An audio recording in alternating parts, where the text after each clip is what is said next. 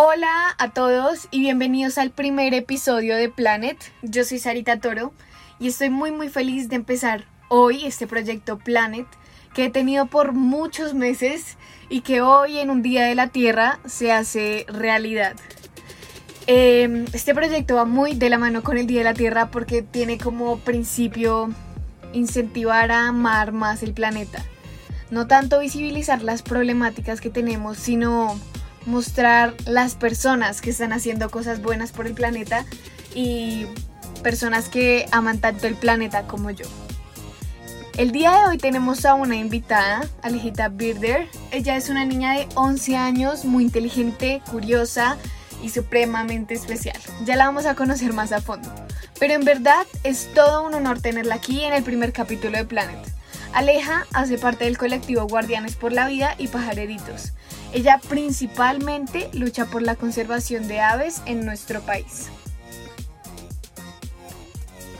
Cuéntame un poquito de ti. Bueno, pues mi nombre es Alejandra González Cabrera, tengo 11 años, soy de Neiva, Colombia, Neiva Huila, y pues soy de grado sexto, me gusta dibujar, me gustan mucho las aves y también me gusta toda la música.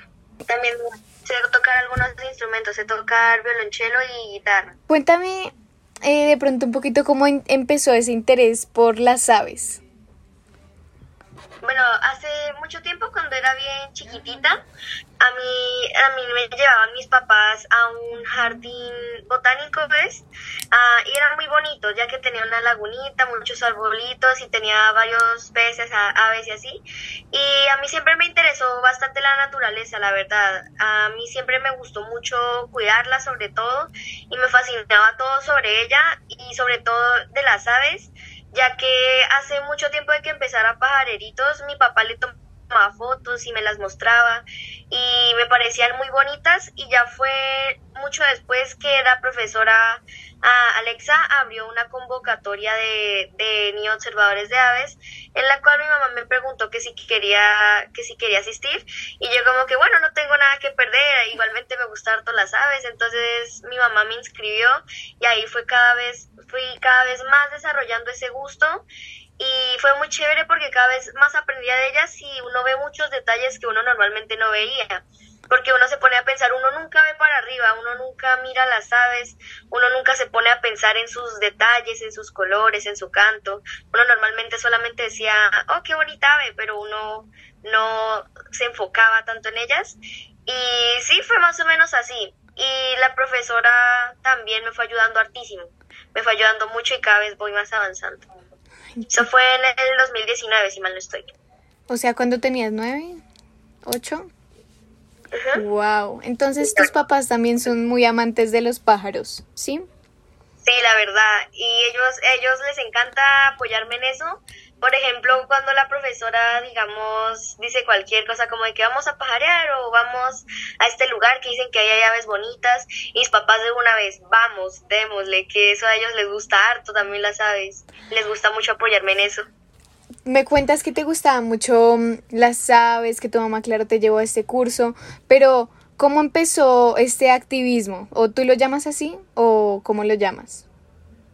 Sí, fue un activismo ya que sobre todo para protegerlas, ya que Colombia es el país con mayor biodiversidad de aves, tiene muchas aves y muchas especies también, y pues era sobre todo también como para protegerlas, ya que ellas tienen muchas funciones y en sí no solo funciones sino también beneficios y cosas que nos ayudan en, en muchas cosas. Entonces decía la profesora como, por ejemplo, ya habíamos hecho una actividad que es de cuidar a un ave, una ave llamada el águila real de montaña y era como de protegerla y de ir a casas donde hay pueblitos así chiquitos donde a esa ave la matan mucho ya que ella se come las gallinas. Y pues las personas que tienen gallinas así pues eso las gallinas son para, para ellos vivir para la plata y así. Entonces ellos las empezaban a matar porque decían este pájaro está comiendo mi mercancía y así entonces nosotros estábamos haciendo como una actividad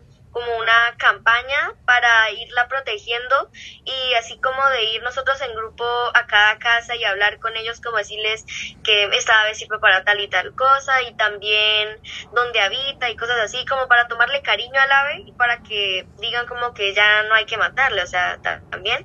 Y ah, hay que seguir la verdad con eso, ya que sí hay muchas aves en peligro de extinción y la profesora tiene bastantes campañas y bastantes actividades para que hagamos todos para ir protegiendo más las aves, para que no se vayan a extinguir, para que Colombia nunca deje de ser el, nunca deje de ser el país con más biodiversidad de especies. Y cuéntame entonces cómo, cómo son esas campañas, cómo le enseñan a la gente que deben cuidar las aves.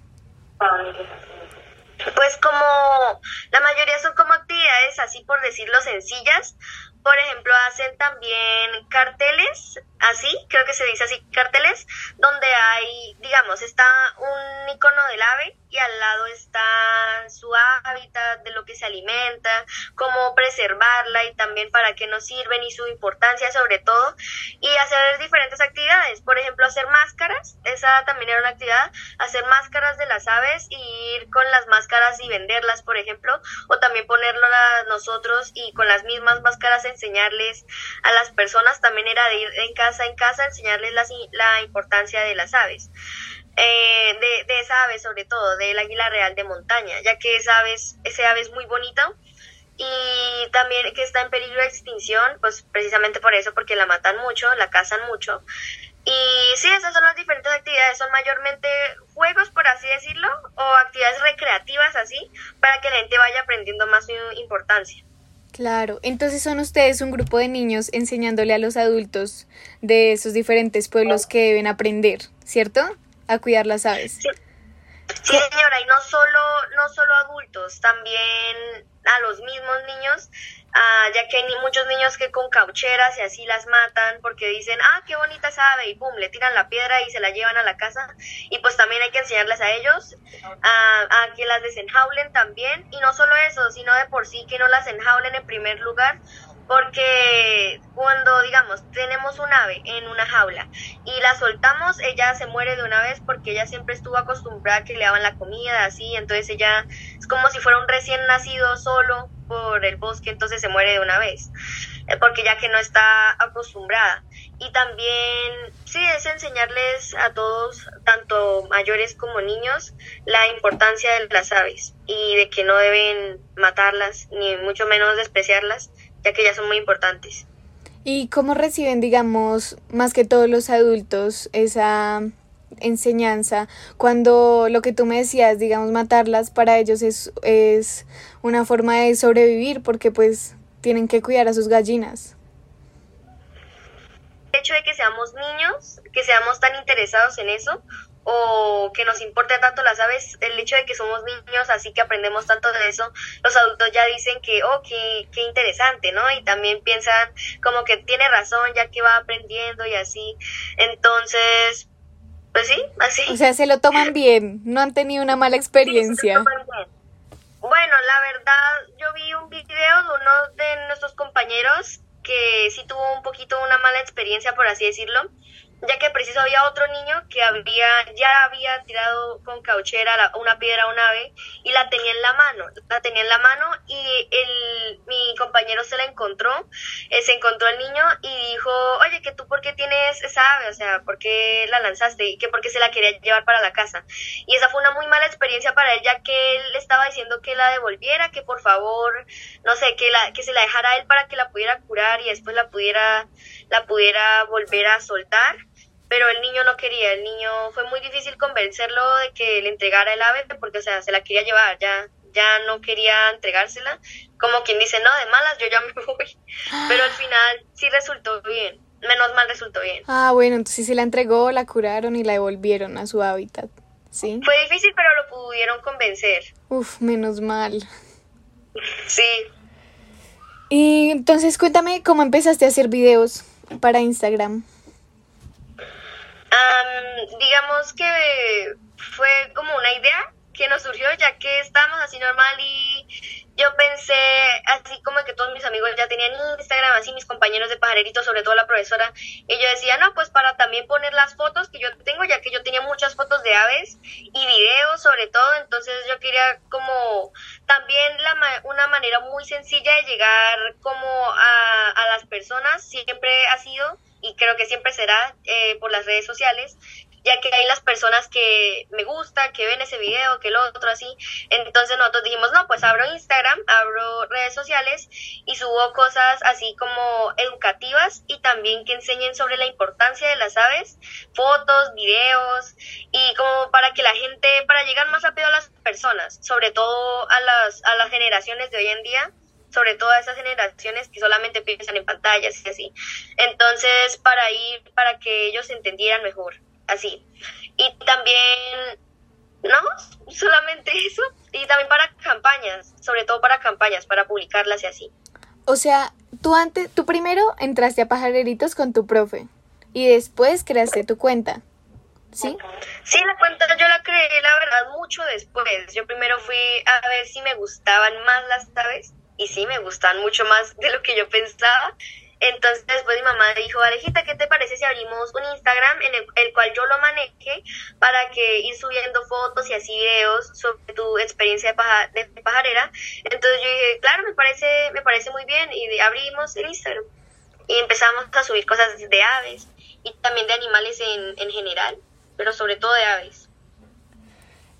y después de que abriste el Instagram y ya eras pajarerita, te volviste guardiana por las aves, ¿cierto?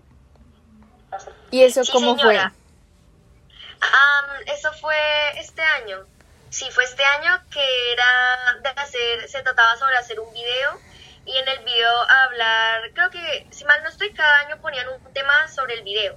Y este año era hablar sobre de, de por qué no deben hablar las aves, también sobre lo importantes que son las aves para, para nuestro, nuestro ecosistema y de por qué no tenemos que, de, que enjaularlas y que si también qué hacer cuando ya las hemos enjaulado.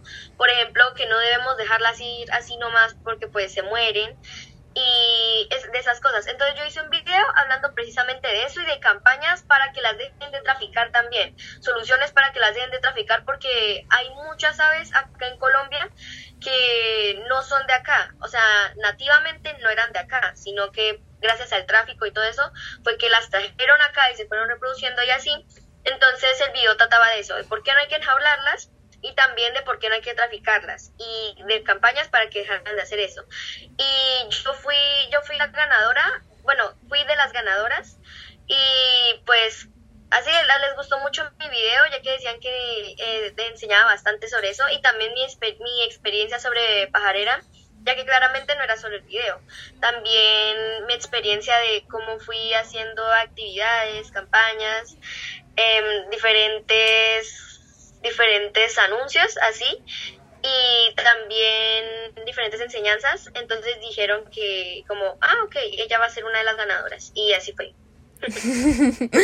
Qué chévere. Entonces, si, digamos, unas personas tienen un ave en su casa como mascota, digamos un loro, ¿ellos qué deben hacer si quieren lo mejor para ese loro? Pues es que ya estaría todo perdido, ya que si la sueltan, él de una vez se moriría. Porque, digamos, él no conoce nada de su propio ecosistema. Una vez ya ha estado en la jaula, ya le han dado comida, le han hecho todo, o sea, él ya no sabrá hacer las cosas por sí solo. Entonces ahí sí ya tocaría que lo siguieran cuidando. O, o también enseñarles, o también podrían enseñarle otra, otros tipos de cosas, como por ejemplo por ejemplo, soltarlo por ahí en los arbolitos, pero no dejarlo irse, ya que si lo dejaran irse, pues se moriría de una vez. Entonces, como y para que él se fuera adaptando, sino que ahí ya sería muy complicado y pues ya tocaría quedarse, quedarse el lorito. Quedarse el lorito. O cualquier ave que tuvieran enjaulado. Ay, no. Pues muy triste, ¿no? Sí. Sobre todo hay que enseñarle a los que no saben de que primero que todo no hay que enjaularlas, ya sea que le parezcan muy bonitas, hay más bien que incentivarlos a que las observen como hago yo. Por ejemplo, a mí me encantan las aves y yo por eso obviamente yo no las voy a enjaular. Entonces así hacer como actividades de que voy a tal lado este, este fin de semana así para ver esta ave que me gusta muchísimo y enseñarlos es más bien a que las aprecien en su propio ecosistema y no tener que enjaularlas. ¿Y cómo es el tema de observar aves? Ah, pues es bastante sencillo, la verdad. O sea, es decir, todos pueden observar aves si quieren, aunque si quieren observarlas muy bien, claramente se necesita un buen equipo, como auriculares, cámaras, pues digo, binoculares, cámaras y, y, algunos, algunos utilizan telescopios cuando están muy lejos, pero algunos, o sea, eso ya no es tan necesario. Y pues sí, cualquiera puede observar aves, la verdad, cualquiera puede, puede tomarse la libertad de decir, a mí me gustan mucho las aves, entonces puedo hacer comederos frente a mi casa para que ellas lleguen y yo les pueda tomar fotos o pueda sentarme a mirarlas, pero oír también al frente de los árboles y mirarlas, obviamente sin hacer tanto ruido porque eso las impacienta, sí así con tranquilidad, más como tirando a, a amarlas en su propio ecosistema. Y digamos, Tú me decías ahorita que cuando entraste a esta clase con tu profe, empezaste a aprender muchas cosas y empezaste a ver más en las aves de lo que uno sin saber normalmente ve. O sea, uno ve, ve pasar el pajarito, dice, wow, qué lindos colores, qué, qué linda ave, pero en realidad no sabe más a fondo qué, qué puede haber. ¿Qué ¿De qué te has dado cuenta tú? De muchísimas cosas.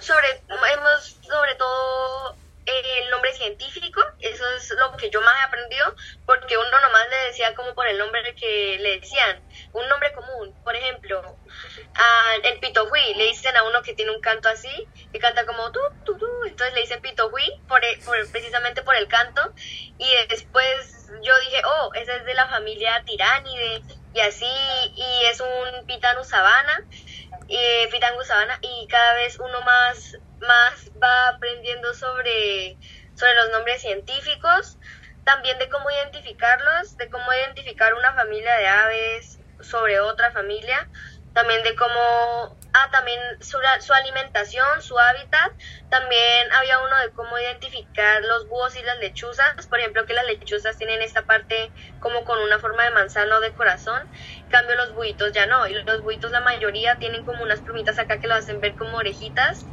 y también su hábitat y en, a cuántos, a qué nivel del mar viven, por ejemplo, el semillero, el semillero habita en un, él es, tiene un clima muy variado, la verdad, uno lo puede encontrar en tanto como en clima caluroso como en clima frío y pues y en las alturas también. Y también sobre las aves rapaces, también sobre todo porque uno decía, eso se ve como un halcón, pero no, era un águila. Y uno decía, eso se ve como un águila, pero no, era un halcón. Entonces uno va así cada vez más aprendiendo de cómo identificarlas.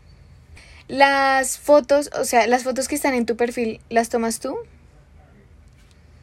¿De los pues, pájaros? de hecho, de hecho las toma, algunas las toma mi, papá y otras yo, ya que hace un tiempo habíamos hecho una rifa, la cual era como para conseguir más equipos y más, más herramientas para observar las aves.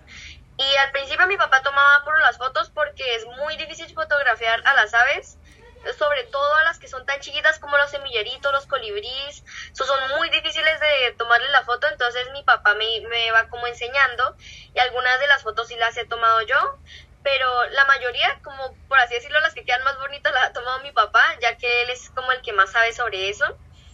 Y pues eso, y he ido cada vez más aprendiendo la verdad y ya espero que este año o de pronto el año que viene ya pueda decir todas las fotos las he tomado yo, que la mayoría las haya tomado yo. Y así cada vez uno más va aprendiendo y va como entrando más en el tema. Y entonces, de pronto, ¿cuál sería algunos tips para las personas que quieren empezar a tomar fotos de aves? El primero es la paciencia, sobre todo la paciencia, porque ya nos ha pasado bastante en varias pajareadas que eso nos enojamos, que porque no hemos podido ver esta ave, que esa ave era tan bonita y era tan difícil de ver, pero al final, al final uno la ve por ahí volando y uno ya rápido tócale foto y no sé qué, y porque no tenemos paciencia o sea, uno la quiere ver ya, ya el ave, pero siempre va a salir en su momento, va a salir en su momento. Y si no sale, pues toca volver a ir para, y volver a buscarla. otro tip también es el silencio, sobre todo el silencio, ya que ellas, ellas detestan el ruido. Si ellas, por ejemplo, uno de nosotros muy bulloso, así, de una vez dicen, no, esta persona no, y se, y se van volando. Entonces, si uno, si uno va así en silencio, así como con paciencia, como en paz con la madre naturaleza, por así decirlo, así ellas como se van más, más acercando, por así decirlo, y así es más fácil verlas. Otro también sería también camuflarse, es decir, no utilizar cosas tan llamativas. Por ejemplo, que en las primeras pajareadas, cuando no sabíamos nada, había niñas que iban con letricas de colores, o con escarcha, con, eh, con lentejuelas y así. Entonces la profesora de una vez nos dijo que no, que no lleváramos ese tipo de ropa, ya que esa ropa también las impacienta mucho, o sea, no les gusta así tan llamativo. Entonces que lleváramos más tonos así como oscuros, como cafés. Eso también depende del hábitat, ya que en bosque seco sería mejor utilizar como amarillo tierra, amarillo desierto así, como pues como el desierto, para que sea más para que se camufle más. O también cuando vamos a bosques que sean como más verde, más verdoso, así, más oscuro, más color tierra. Así, dependiendo del hábitat, también es muy bueno llevar diferentes tipos de camuflajes para que así las podamos también avistar más fácil. Y ya, ya que observar a veces, la verdad, muy, muy sencillo. Y solamente también puede ser reconocerlas de pronto Ah, por su canto también puede ser que uno dice, ah, esta canta así, entonces esta es tal ave o es de tal familia y ya, solamente sería hasta ahí eso. Y, tal, y de pronto tener binoculares, de pronto eso podría ser, aunque la verdad eso es más como una herramienta que sería necesaria, pero también depende, es decir, que yo la puedo observar sin necesidad de tener binoculares, solamente que eso claramente ayudaría mucho más. Claro, ¿Y te acuerdas de alguna vez que hayas visto alguna ave que, mejor dicho, te haya impactado, que hayas dicho como definitivamente me encantan las aves y quiero seguir aprendiendo sobre ellas? Creo que fue con tres, con dos. Eh, el pico de plata, la verdad, es que yo al principio, al principio acá en Neiva, en Neiva es re difícil ver el pico de plata. Y como mi papá es de otro pueblito, y en este pueblito hay hartísimas aves, se llama Elías, y ese pueblito es bien, bien frío, y allá, allá uno veía pasarla, literalmente se, se, acercaban ahí al piso de la casa, los pico de plata, uno los veía como si nada. También el batará barrado, que es parte de la familia de los hormigueros, me gustó mucho ya que los hormigueros son re difíciles de ver, eso me había hecho la profesora. hay un hormiguero llamado Atlapetes, que es como el segundo más fácil de ver, sino que los hormigueros son muy esquivos, son demasiado esquivos. Y el batara es como el primero más sencillo de ver, el Atlapetes es el segundo. Y el batara, el batara tiene un canto muy peculiar, la verdad. Canta, canta así como su nombre, es decir, como si estuvieran martillando harto, o también le dicen batara carcajada, ya que la risa suena como si se estuviera, el canto suena como si estuviera riendo, es bastante peculiar. Y sus colores, a pesar de ser tan simples, por así decirlo, son bastante bonitos, ya que se basa en manchitas negras y blancas, y, pero muchas manchas, hasta en la carita tiene manchitas. Y la hembra no sería blancas y negras, sino más bien blancas y marrones. Y la hembra también es bastante bonita otro es el cucuardilla, ya que el cucuardilla es muy complicado de ver también. Y lo vimos ahí de una vez y la profesora, la profesora Salomón, saque la cámara, tómenle foto y no sé qué. Y ese también estaba muy bonito. O sea, ahí todos estaban hermosos. Y uno que es de la familia Momotide, el Momotus equatorialices.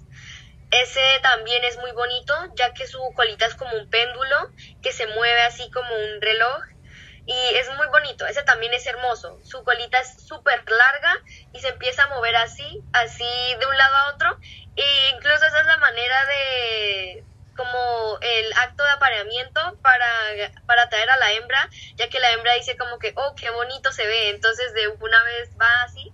Y es muy bonito. El, el Momotus equatorialis es muy hermoso, sobre todo por sus colores, ya que son muy llamativos, ya que tiene verde, tiene verde tiene verde, es...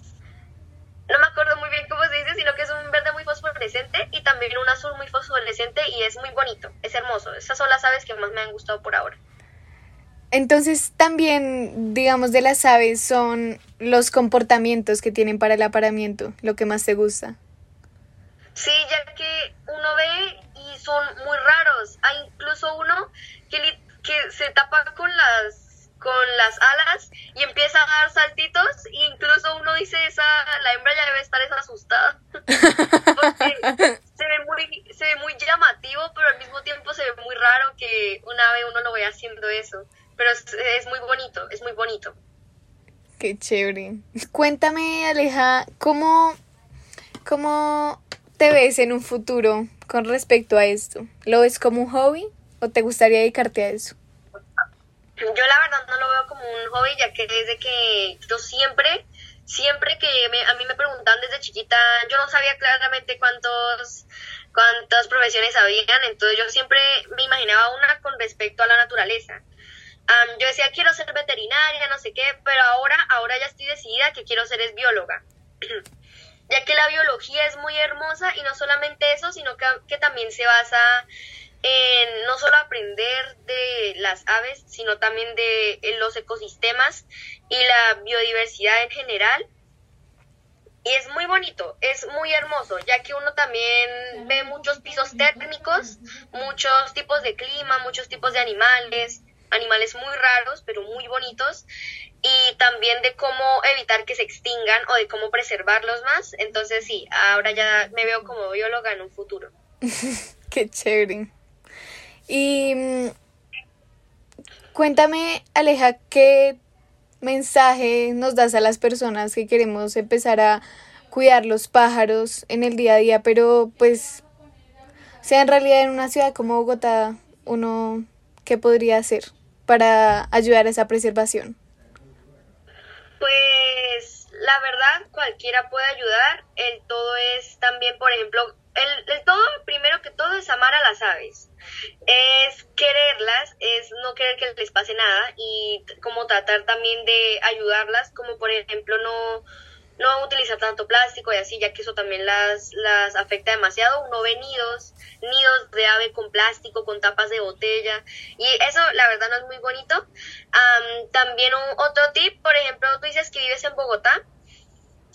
en Bogotá también puede ser que tú cuides las aves, pero de ese mismo espacio, o sea, ir avanzando poco a poco. Digamos que en Bogotá haya un jardín botánico, por así decirlo, y tú quieras centrarte primero en ese jardín botánico en sí y en ese mismo ir haciendo diferentes actividades o ir también haciendo diferentes campañas o así como para irlas cuidando primero de ese de ese lugar. También sirve mucho hacer guías guías, tú misma puedes hacer tus propios dibujos y así de las guías sobre que tengan información de las aves, así las personas y también la importancia, ya que así las personas dirán, este, este lugar debe ser preservado, este lugar no le deben hacer por, nada, por así decirlo, deben dejarlo así. y si ya quieres después ya ir avanzando a más lugares, ir cuidando más lugares, más ecosistemas y así, y y ya, porque el, todo es que quieras harto las aves y también sería mucho sembrar árboles, sobre todo esto, ya árboles nativos, ya que la mayoría, casi todas las aves eso, habitan en árboles. Uno ve algunas en el piso y así, pero casi todas habitan en árboles, ya sean, ya sean bien chiquitos los árboles, ya sean bien altos, como sea, ellas necesitan de, de sus ecosistemas, ¿no? De su hábitat y y así también podrías hacer de pronto documentales cortitos, como blogs, por así decirlo, donde tú expliques así ese tipo de cosas. O también qué hacer si quieren observar aves y así. Y ya. El todo es que, que estés interesada en eso, ya que si haces algo que no te gusta, pues, pues para qué lo haces, ¿no? Sí, total si uno quiere ayudar, pues le tiene que gustar mucho. Tiene que también empezar por su terreno. No, no por su terreno, sino más bien por donde Por donde vive. Así empecé yo, ya que al frente de mi antigua casa había como una sabana, por así decirlo, un pequeño bosquecito, muy pequeñito, pero habían hartos árboles ahí. Y ahí cada rato uno veía pájaros, entonces yo decía, bueno, pues ir cuidándolas, si los vecinos van a hacer actividades de que quemar basura y así, entonces uno decirles que no, que no hagan esto, ya que eso daña el medio ambiente, también que no hicieran ruido, y así, ese tipo de cosas, cosas sencillitas, empezar por paso por paso. Paso a paso. Muchas gracias, Alejandra. Vale, de nada. Fue una conversación. Fue un placer hablar contigo. No, igualmente me enseñaste mucho. No sabía, no sabía tantas cosas.